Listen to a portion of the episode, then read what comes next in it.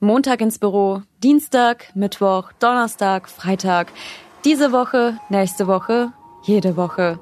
Bis zur Rente immer im selben Trott. Ein Leben für die Arbeit.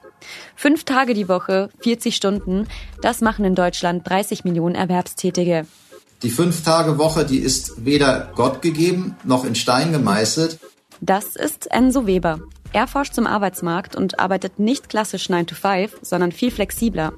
Wir hatten zu Zeiten der Industrialisierung mal die 70-Stunden-Woche. Mittlerweile haben wir die glücklicherweise nicht mehr, sondern sind in Vollzeit im Schnitt bei der 38-Stunden-Woche angekommen.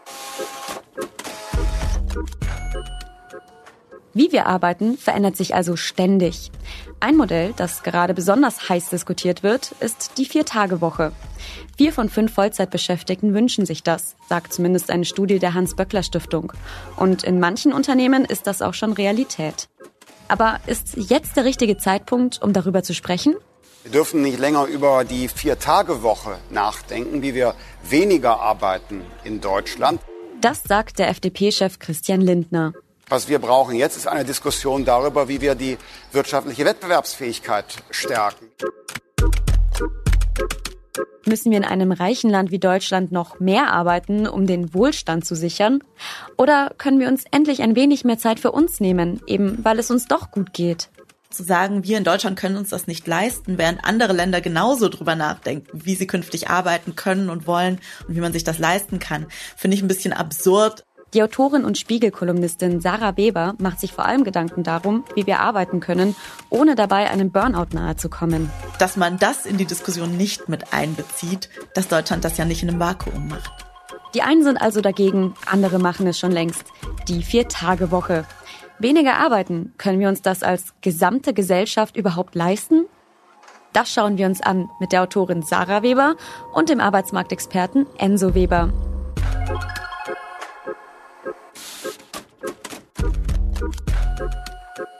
Hier ist Stimmenfang, der Politikpodcast des Spiegel. Ich bin Celine Schuster und vertrete für diese Folge meinen Kollegen Marius Mestermann. Und eigentlich ist es ganz passend, dass ich heute dieses Thema mache, denn ich gehöre zur Gen Z, der Generation, der immer wieder vorgeworfen wird, faul zu sein und weniger arbeiten zu wollen. Die, die auch immer wieder für die Diskussion verantwortlich gemacht wird. Zugegeben, es ist auch einfach ein großes Thema in meiner Generation. Ich finde die Vier-Tage-Woche wirklich eine sehr gute Idee. Einfach, weil ich mich in meinem zukünftigen Arbeitsleben nicht so kaputt arbeiten möchte wie meine Eltern oder Großeltern vor mir.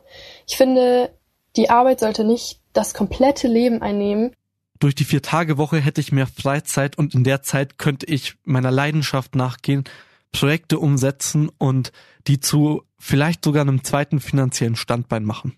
Ich arbeite 38 Stunden in vier Tagen als Erzieherin. Ich habe dadurch einfach meine Freizeit komplett in drei Tagen am Stück, was mir persönlich sehr viel mehr Lebensqualität gibt. Ich finde den einen Tag frei unter der Woche besonders praktisch für Arzttermine, Haushalt, Besorgungen. Es hat einfach alles offen, es ist nicht so voll. Und ich kann mein Wochenende komplett für Freunde, Familie, Entspannung und für mich nutzen. Es gibt auch Leute, die gerne und viel arbeiten oder die finden, es geht nicht anders. Aber es gibt eben immer mehr Stimmen, die sagen, fünf Tage Wochen sind nichts mehr für mich.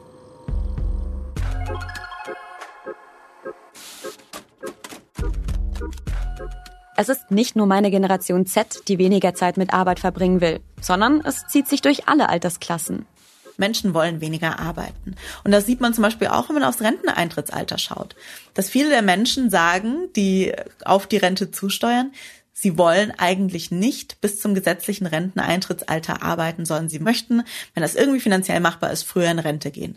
Warum? Weil sie mehr Zeit wollen. Mehr Zeit für sich, mehr Zeit für die Familie, mehr Zeit für Hobbys und Sport und Ehrenämter und Engagement. Und das ist ein ganz wichtiger Punkt, dass das keine Sache ist, die nur die jungen Leute wollen, sondern die wir wirklich breit über die Bevölkerung sehen. Ich habe für diese Folge mit Sarah Weber gesprochen, weil sie das Buch Die Welt geht unter und ich muss trotzdem arbeiten geschrieben hat. Außerdem hat sie in einer Spielkolumne mal mit drei Mythen zur Viertagewoche aufgeräumt.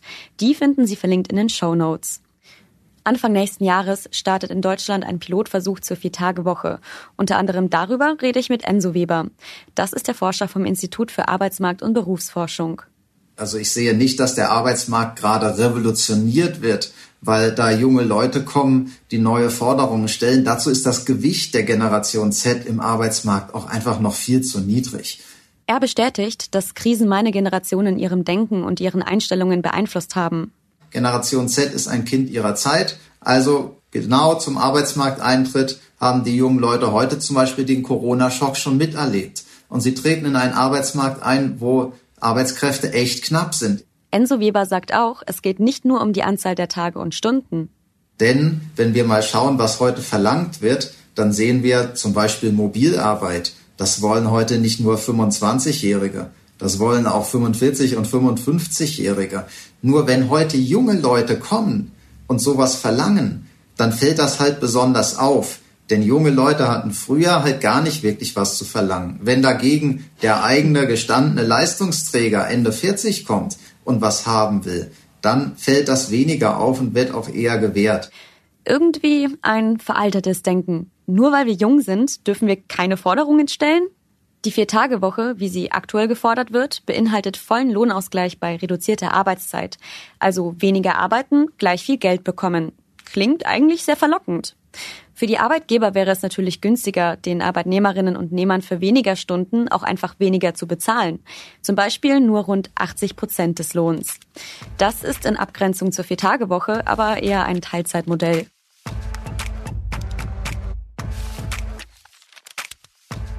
Kürzere Arbeitszeiten werden übrigens nicht nur hier diskutiert. Deutschland hängt nur mal wieder ein wenig hinterher, denn andere Länder haben schon ein paar große Studien zur Viertagewoche durchgeführt. In Island sind zum Beispiel das Wohlbefinden und die Produktivität der Studienteilnehmenden gestiegen. Sie fühlten sich außerdem weniger gestresst und Männer in heterosexuellen Beziehungen halfen mehr im Haushalt mit. Bei der britischen Studie kam heraus, dass es deutlich weniger Fehltage gab und auch das Klima würde profitieren. Eine weitere britische Studie der Four-Day-Week Campaign bestätigt, dass die Treibhausgasemissionen in Großbritannien durch eine Viertagewoche sinken würden. Zum einen, weil sich der Energieverbrauch am Arbeitsplatz senken würde, aber auch, weil sich die Emissionen aus dem Pendlerverkehr verringern würden. Die Studien verlinke ich Ihnen in den Show Notes. Im Gegensatz zu Christian Lindner sieht die SPD-Chefin Saskia Esken die Vorteile der Viertagewoche und spricht sich für ein Modell mit vollem Lohnausgleich aus. Ich kann mir gut vorstellen, dass wir mit einer Viertagewoche gute Ergebnisse erzielen, sagte Esken den Zeitungen des Redaktionsnetzwerks Deutschland. Natürlich herrscht erstmal irgendwie die Angst vor, dass man denkt, da verliere ich ja massenweise Arbeitszeit, wenn ich das Modell einmal aufweiche.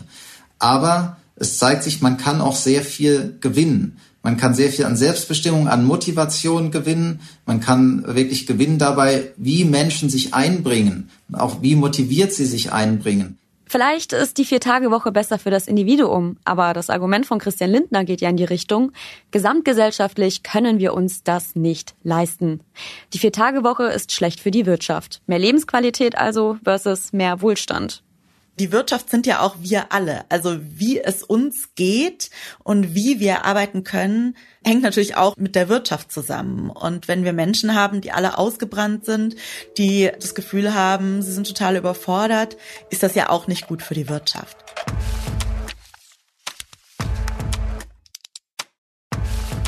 Wir machen mal einen kleinen historischen Zeitsprung. Vor 1900 war es total normal, um die 70 Stunden zu arbeiten. Das wurde dann immer weiter abgesenkt, bis in den 60er und 70er Jahren die 40-Stunden-Woche mit fünf Tagen großflächig eingeführt wurde. Arbeitszeitreduktion ist also schon mal gut gegangen. Und damals hatten wir dadurch auch keinen großartigen Einbruch des Wohlstands. Im Gegenteil, Sarah Weber verweist auf das Wirtschaftswunder. Da sind zwar ganz viele verschiedene Faktoren zusammengekommen, trotzdem sagt sie, wir haben zumindest nicht gesehen, dass, weil Menschen weniger gearbeitet hätten, unser Wohlstand abgenommen hätte.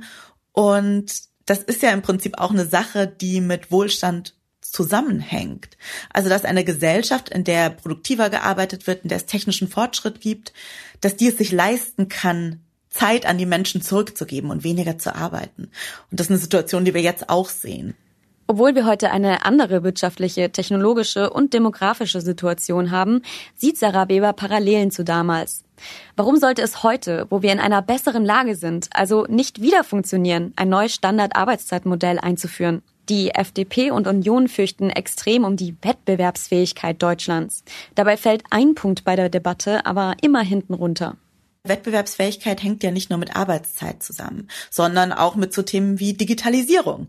So Themen wie, dass die Bürokratie in Deutschland manchmal sehr überbordend ist, dass wir bei der Digitalisierung noch nicht so weit sind und immer noch Sachen von A nach B faxen im Jahr 2023, dass wir es nicht schaffen, Arbeitskräfte aus dem Ausland, die wir so dringend brauchen, denen hier gute Arbeitsbedingungen zu bieten. Also wenn Deutschland wettbewerbsfähig sein möchte, wenn das ein Faktor ist, der einem wichtig ist, dann kann man nicht nur auf Arbeitszeit schauen, sondern muss vor allem auch auf andere Faktoren blicken. Wettbewerbsfähigkeit geht also nicht, ohne dass man auch an anderen Stellen anpackt.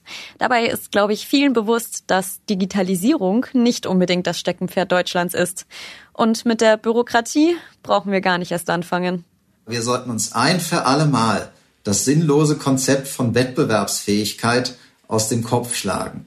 Wenn wir unseren Wohlstand erwirtschaften wollen, dann sollten wir uns auf unsere Dinge konzentrieren und nicht immer nur schauen, ob irgendjemand anders vielleicht auf der Welt weniger pro Stunde verdient oder noch mehr Stunden arbeitet als wir oder sonst irgendwas. Es geht ja nicht darum, aus Deutschland das Land zu machen, in dem irgendwie die Menschen am meisten schuften und am wenigsten Freizeit haben und in dem sie möglichst wenig verdienen, damit die Lohnkosten niedrig sind. Sondern wir wollen ja ein Hochlohnland sein, wir wollen ein Land mit guten Arbeitsbedingungen sein, wir wollen ein produktives Land sein, wir wollen ein technologisch fortschrittliches Land sein, wir wollen ein digitales Land sein und eins, das sich ökologisch hervorragend transformieren kann. Aber lässt sich das überhaupt mit weniger Arbeitszeit schaffen? Dazu hat sich Isabella Auburger bei mir gemeldet. Dahingehend muss man einfach bedenken, dass zwar die Tage, aber halt die Arbeit nicht weniger wird. Und ich persönlich denke einfach, daraus würde resultieren, dass viel liegen bleiben würde und Dinge nicht rechtzeitig geschafft werden können. Längere Arbeitszeiten bedeuten nicht gleich mehr Produktivität, sagt Sarah Weber. Wenn wir über technologischen Fortschritt sprechen, sprechen wir ja auch viel über Wissensarbeitende, die in irgendwelchen Bürojobs in der Forschung und so arbeiten. Das ist aber ja nichts, wo man sagt, man dreht die Arbeitszeit meinetwegen um zehn Prozent nach oben und damit steigert sich gleichzeitig die Produktivität und die Innovationskraft um zehn Prozent. So funktioniert das ja nicht. Also Menschen sind ja keine Maschinen, wo man dann irgendwie was hochdrehen kann und dann kommt am Ende mehr raus. Die vorhin genannte isländische Studie zeigt, die Produktivität bleibt mindestens gleich oder steigt sogar. Aber wie kann das sein? Dafür hat Sarah Weber eine Erklärung. Das kennt man von sich selbst, wenn man mal sich konzentriert an was dran setzt, drei, vier Stunden lang, dann ist es im Zweifelsfall schneller erledigt und auch besser erledigt, als wenn man zehn Stunden lang versucht, sich noch mit einer vierten Tasse Kaffee über die Distanz der Stundenzahl zu bringen und die Ergebnisse, die man dabei erzielt, sind dann oft gar nicht so gut. Genauso wie wenn man Platz im Kopf hat und auch Zeit hat, sich mit Dingen zu beschäftigen, dann kommen einem auch neue Ideen und neue Impulse. Die kommen aber in der Regel nicht, wenn man wahnsinnig gestresst ist und gar nicht weiß, wie man überhaupt den Arbeitstag überstehen soll. Und das ist ein ganz wichtiger Punkt, dass Freiräume, mentale Freiräume und auch Zeit ja durchaus auch dabei helfen können, Innovation zu schaffen. Allerdings müssen im Hinblick auf die Produktivität zwei Dinge beachtet werden. Das Problem ist, wir wissen nicht ganz so viel, was Produktivität und Arbeitszeiten angeht. Wir sehen Tests aus anderen Ländern, die zeigen, bei der Vier-Tage-Woche, dass die Produktivität in vielen Fällen ansteigt. Wir haben das aber für Deutschland bisher noch nicht getestet. Der andere Punkt ist, dass es natürlich nicht funktioniert zu sagen, wir machen weiter wie bisher mit allen Dingen, wie wir arbeiten, kürzen aber nur die Arbeitszeit und sonst verändert sich nichts. Dann kann man nicht produktiver arbeiten. Vor solchen Tests gibt es immer eine Phase, in der in den Unternehmen umstrukturiert wird, damit der Versuch einer Vier-Tage-Woche idealerweise gelingt und die Menschen trotzdem produktiv arbeiten können. Da wird dann geschaut, welche Prozesse optimiert werden können. Zum Beispiel, welche Meetings wegfallen können oder ob und wo Technologie helfen kann. Aufgaben, die nicht unbedingt von Menschen erledigt werden müssen, könnten automatisiert werden. Allerdings funktioniert das nicht überall. Auch hier wendet die FDP ein, die Vermutung, es würde generell bei geltender Viertagewoche produktiver gearbeitet, sei nicht richtig, weil viele Tätigkeiten, gerade im Care-Bereich, Polizei oder der medizinischen Versorgung, eine Präsenz des Arbeitnehmers erforderten, sagte Pascal Kober, der arbeitsmarktpolitische Sprecher der FDP-Bundestagsfraktion, dem Tagesspiegel. Da kommen wir zu der Frage, Wie definiert sich Produktivität überhaupt in den jeweiligen Branchen? Sarah Weber macht das direkt am Beispiel der Pflege. In der Pflege sagen wir, Produktivität ist, wie viele Menschen können innerhalb von einer Stunde versorgt werden oder ist es auch, wie viele Menschen können innerhalb von einer Stunde gut versorgt werden. Da kann man natürlich nicht unendlich hochdrehen. Man kann nicht emotionale und soziale Berufe komprimieren und produktiver gestalten. Das geht nicht. Das spricht gegen die Natur dieser Berufe. Was man aber diesen Berufen machen kann, ist zum Beispiel sagen, wir gestalten die ganze Bürokratie, den ganzen Papierkram produktiver. Das führt dann dazu, dass mehr Zeit bleibt für die eigentlichen Aufgaben. Zum Beispiel für das richtige Waschen der Patientinnen und Patienten, um Fragen zu klären oder einfach für das am Bett sitzen und sich um Ängste und Sorgen zu kümmern. Produktivität kann also nicht mit mehr Leistung gleichgesetzt werden. Es geht auch um Qualität. Wie genau Produktivität aussieht und wie das im Rahmen einer Viertagewoche angegangen werden müsste, ist von Branche zu Branche unterschiedlich.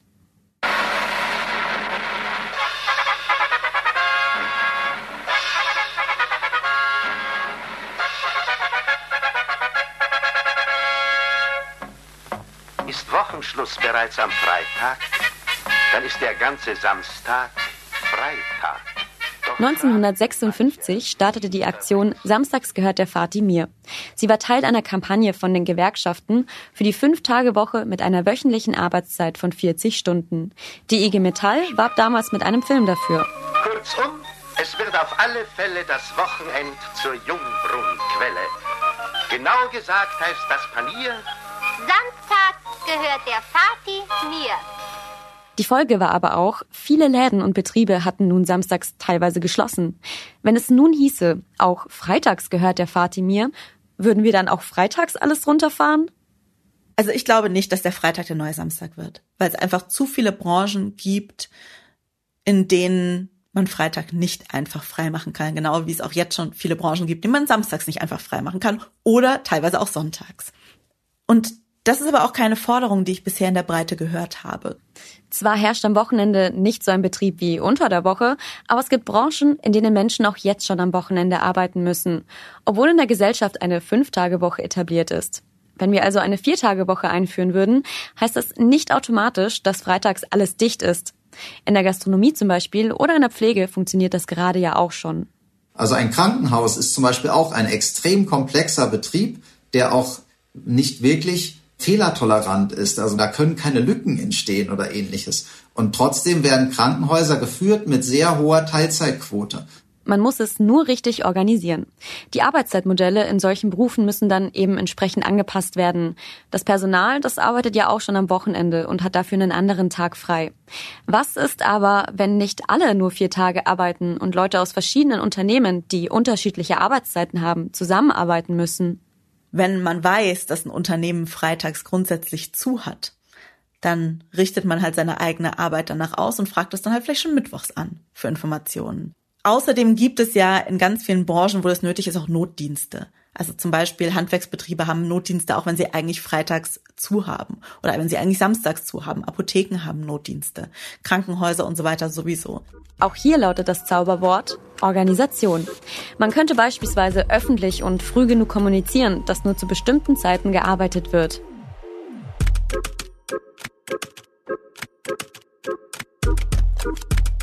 Jetzt ist es aber so bereits heute, dass nicht alle Vollzeit arbeiten. Das Statistische Bundesamt gibt für 2022 an, dass rund 30 Prozent aller Erwerbstätigen in Teilzeit beschäftigt sind.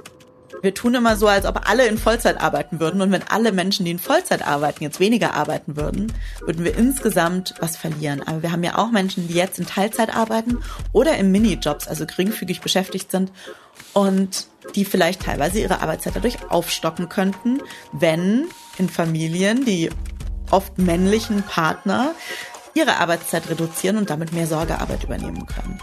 Der Großteil der unbezahlten Sorgearbeit wird immer noch von Frauen übernommen. Das heißt, sie kümmern sich mehr um den Haushalt, die Kindererziehung oder die Pflege von Angehörigen. Und das, ohne dafür Geld zu bekommen. Das ist die sogenannte Gender Care Gap. Enzo Weber sagt, bis jetzt ist es so.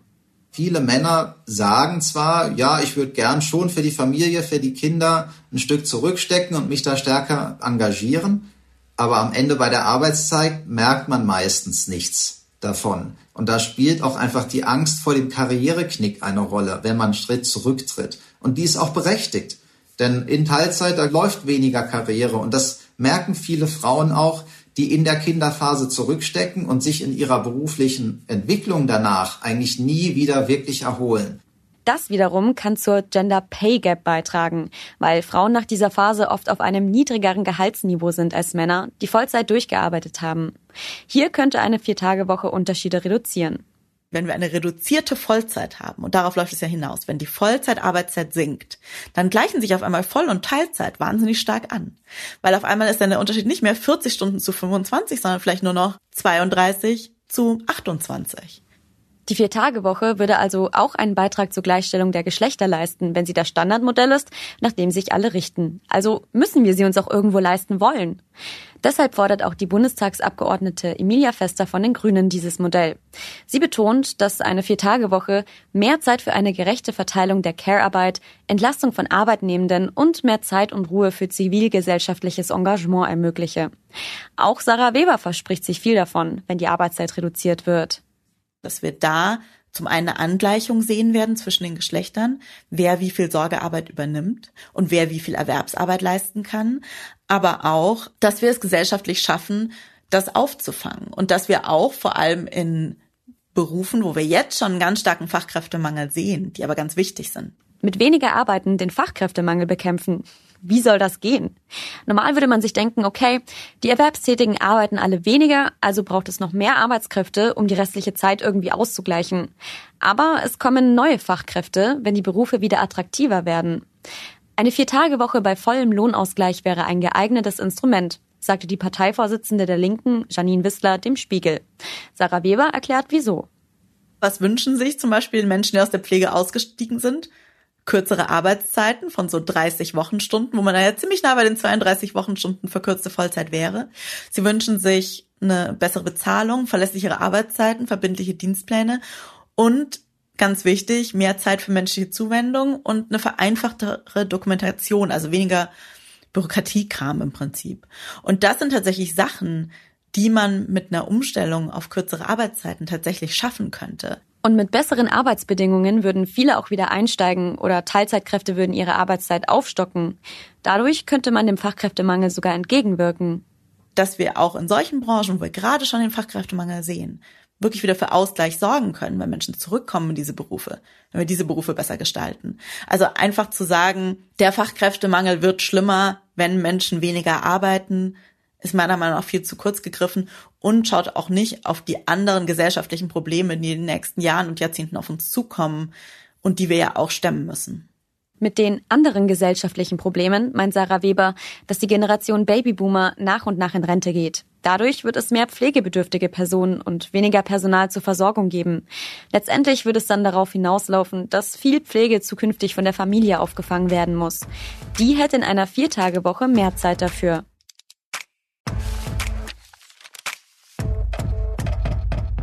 Wenn ich aber als Arbeitgeber mehr Leute einstellen muss, um die gleiche Arbeit zu erledigen, bedeutet das auch höhere Kosten. Sarah Weber hat dafür zwar auch keine Lösung, aber bietet einen anderen Blickwinkel.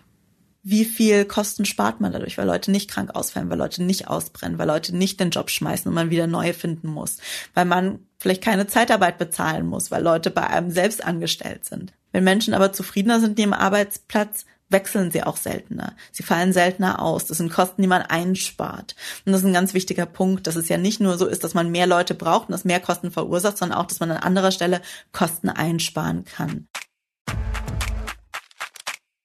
Okay, jetzt haben wir schon gehört, warum eine Viertagewoche für alle in Deutschland nicht klappen könnte. Aber auch, warum sie es eben doch könnte.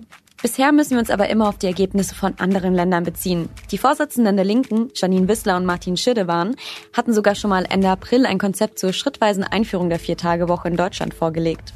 Der Plan war, erst einen Modellversuch zu starten und innerhalb von zwei Jahren die Viertagewoche dann in drei Schritten einzuführen. Daraus wurde nichts.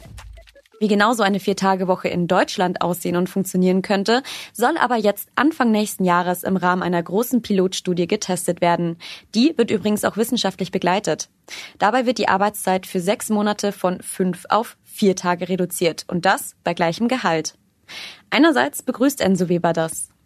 Aus diesen Studien kann man wirklich eine Menge ziehen. Man kann zum Beispiel sich anschauen, was für Maßnahmen lassen sich die Betriebe eigentlich einfallen? Was wird da eigentlich alles gemacht im Zuge einer Vier-Tage-Woche, um die Prozesse neu zu organisieren, um das Zusammenarbeiten zu organisieren, um möglichst effizient arbeiten zu können? Wir bekommen dadurch also endlich Daten für Deutschland.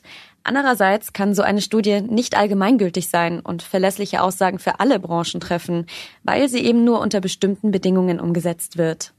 Aus wissenschaftlicher Sicht ist es ein ganz grober Fehler, daraus allgemeine Schlüsse zu ziehen. Und zwar einmal, weil es überhaupt nicht repräsentativ ist. Also die Betriebe selektieren sich selbst in diese Studien rein. Das zweite Mal, weil da nicht nur Arbeitszeit verkürzt wird, sondern alles mögliche andere auch passiert und man am Ende gar nicht mehr weiß, woher eigentlich die guten Ergebnisse kommen, von der Vier-Tage-Woche oder einfach von anderen Verbesserungen, die angegangen wurden. Weiterhin sieht man nicht die mittlere Frist, bei der man aber erstmal abwarten müsste, ob Arbeitsverdichtung nicht vielleicht dann doch irgendwann negative Ergebnisse hätte. Und man weiß auch gar nicht, was wäre eigentlich passiert ohne die Vier-Tage-Woche. 50 Unternehmen aus verschiedenen Branchen können sich noch bis Ende November bewerben und sollen dann daran teilnehmen. Sarah Weber fordert aber auch mehr wissenschaftlich begleitete branchenspezifische Tests, damit man sieht, so könnte es jeweils dort aussehen und funktionieren. Das wäre ein erster Schritt und auch ein ganz wichtiger, weil man dann eben auch sieht, was sind denn die Vorteile und vor allem auch, wie können unterschiedliche Modelle aussehen. Weil natürlich bedeutet die Vier-Tage-Woche nicht, dass jetzt überall freitags zugemacht wird. Das kann es gar nicht bedeuten. Genauso wie die Fünf-Tage-Woche auch nicht bedeutet hat, dass in allen Berufen überall samstags zugemacht wird.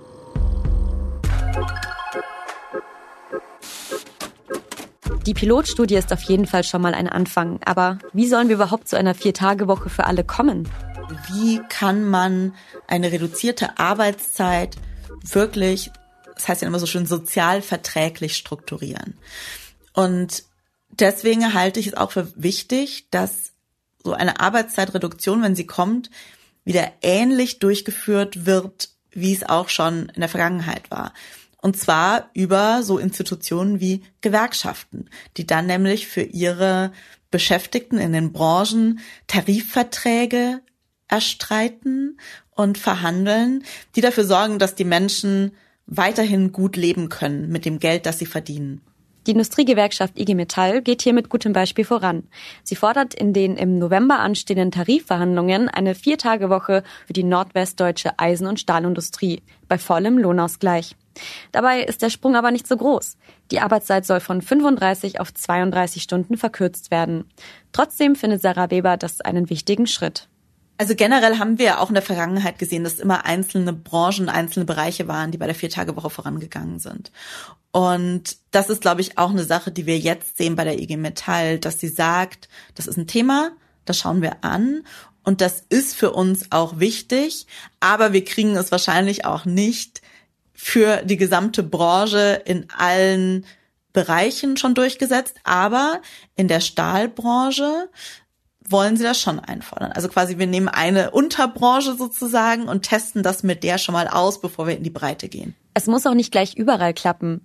Denn wenn man mal zurück in die 60er Jahre schaut, dann sieht man, dass verschiedene Gewerkschaften und Branchen so nach und nach über die Jahre die Wirtschaft verändert haben. Allen voran schon damals die IG Metall.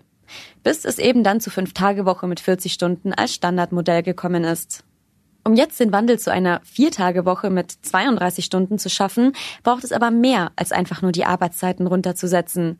Denn wie sollen wir bitte dieselbe Menge an Arbeit in einer kürzeren Zeit schaffen?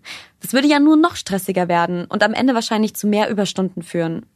Wenn man einfach nur sagt, wir ändern die Arbeitszeit, ohne was an den Prozessen zu verändern, dann wird das auch nicht funktionieren. Weil dann Menschen das Gefühl haben, sie müssen immer mehr Arbeit in einem kürzeren Zeitraum pressen, weil an den Strukturen, an den Prozessen, an Anforderungen hat sich ja nichts geändert. Und das natürlich für noch größeren Stress, für noch größere Arbeitsbelastung sorgen kann. Deshalb muss unbedingt auf Prozesse und die Arbeitsbelastung geschaut und überlegt werden, wie kann das konkret gestaltet werden, damit die eigene Arbeit produktiver in einem kürzeren Zeitraum funktioniert. Eine verkürzte Arbeitszeit muss mit Umstrukturierung einhergehen, muss mit Digitalisierung einhergehen, muss in manchen Fällen mit Automatisierung einhergehen. Da hat jede Branche und jeder Arbeitgeber eigene Anforderungen. Darauf muss eingegangen werden, um die Vier-Tage-Woche flächendeckend zum Funktionieren bringen zu können. Die Unternehmen müssen es sich also leisten, sich mal die Zeit zu nehmen, sich hinzusetzen und zu überlegen, wie können wir das angehen? Zum Wohl der Arbeitnehmerinnen und Arbeitnehmer, aber auch zur Selbstoptimierung.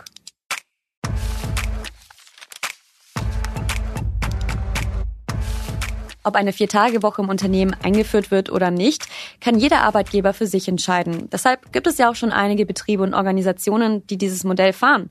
Ist ja jetzt nichts so Neues. Der gesetzliche Rahmen, der gibt es nämlich schon längst her.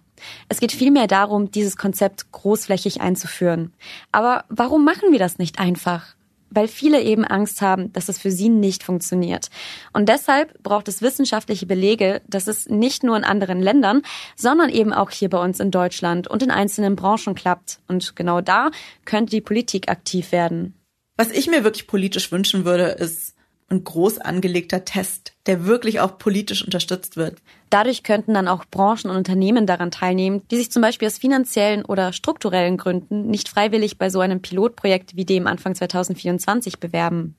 Dass die Politik hilft, Veränderungen zu ermöglichen und Informationen zu bekommen und gar nicht jetzt zwingend ein Arbeitszeitgesetz macht, in dem von Tag eins festgeschrieben ist, die 32-Stunden-Woche. Aber dass es die Rahmenbedingungen dafür gibt, mehr Informationen zu erhalten und Dinge auszuprobieren und dann auch herauszufinden, was wären denn eigentlich die Folgen davon und was wären die positiven Auswirkungen. Und das haben wir aktuell nicht. Und da sehe ich die Politik durchaus in der Pflicht. Bei so einem Test ist aber natürlich auch immer die Frage, in welchen Branchen das überhaupt möglich ist, vielleicht sogar kurzfristig das ist natürlich eine Sache, wo politisch auch geholfen werden kann, dass man dann sagt, naja, wir unterstützen euch dabei, auch wenn es dann für einen festen Zeitraum von zum Beispiel sechs Monaten Kosten gibt. Das passiert auch in Portugal. Seit Juni läuft dort ein ähnliches Projekt, wie es für Deutschland geplant ist. Die teilnehmenden Unternehmen werden aber für den Übergang technisch und administrativ vom Staat unterstützt. In Island wurde so ein Test tatsächlich in verschiedenen Branchen bei Behörden und Organisationen, die zum Staat oder der Hauptstadt Reykjavik gehören, durchgeführt. Danach wurde es quasi auf die gesamte Privatwirtschaft ausgeweitet. Also das ist durchaus möglich, das auch so anzugehen und zu sagen, wir haben Krankenhäuser, wir haben Behörden, wir haben Polizeistationen, wir haben unterschiedlichste Behörden und Organisationen. Warum testen wir es nicht bei uns? Denn ohne solche branchenspezifischen Tests, die idealerweise auch von der Politik unterstützt werden, wird eine breite Umsetzung kaum möglich sein. Wenn das eine Sache ist, die nicht breit umgesetzt wird, sondern wo sich einzelne Unternehmen, wie es ja aktuell passiert, dafür entscheiden, kann es natürlich sein, dass einzelne Unternehmen dann mehr Zulauf bekommen, mehr Fachkräfte bekommen und andere Unternehmen abgehängt werden, weil sie eben nicht mehr wettbewerbsfähig sind.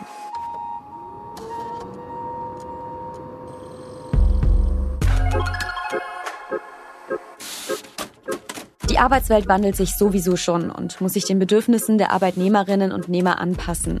Nicht zuletzt leben wir ja auch noch in der Klimakrise. Wir werden nicht so weitermachen können wie bisher und wir werden nicht so weiter wirtschaften können wie bisher, wo alles darauf ausgelegt ist, dass alles ständig wachsen muss und auch, dass der Konsum immer wachsen muss. Weil das funktioniert einfach nicht. Wir stoßen und überschreiten die Grenzen der Welt der Welt, auf der wir leben und auf der wir und folgende Generationen gerne auch weiterhin leben würden. Und wir müssen uns überlegen, wie können wir unser Arbeiten, unser Wirtschaften, unser Leben verändern, um das mit der Klimakrise in Einklang zu bringen. Und wenn einer dieser Bausteine ist weniger Arbeit, weniger Konsum, dann ist das vielleicht auch erstmal gar nicht schlimm, solange wir sicherstellen, dass das nicht dazu führt, dass Menschen in Armut fallen, ihre Wohnungen verlieren und sich kein Essen mehr leisten können.